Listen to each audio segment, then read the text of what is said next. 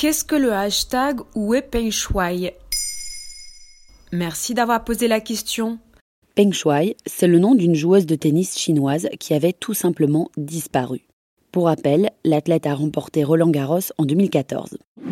Tout a commencé le 2 novembre 2021, date à laquelle un message est publié sur son compte Weibo officiel, l'équivalent chinois de Twitter.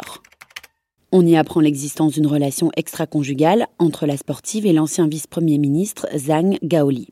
Un texte l'accuse d'avoir violé Peng Shuai avant d'en faire sa maîtresse. Aucune réaction de sa part à lui, et impossible de savoir si le message provient vraiment d'elle. Et que s'est-il passé ensuite? C'est là que les choses se sont corsées. Le message a disparu, même si des captures d'écran subsistent. Mais sur Internet, plus rien. La censure sur le web a effacé toute trace évoquant un lien entre Peng Shuai et ses déclarations récentes. Et puis, plus aucune nouvelle de la joueuse.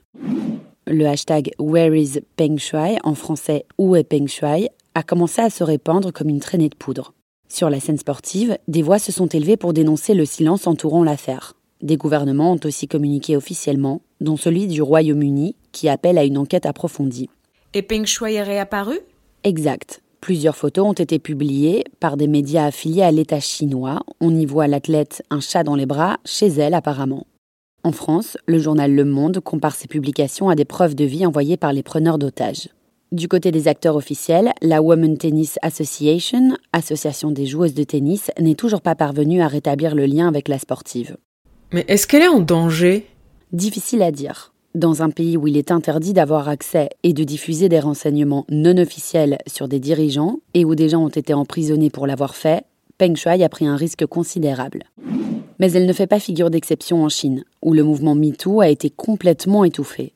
Début septembre 2021, une scénariste avait reproché des faits d'agression sexuelle à un présentateur vedette de la télévision d'État chinoise. Sa plainte a été déboutée pour manque de preuves.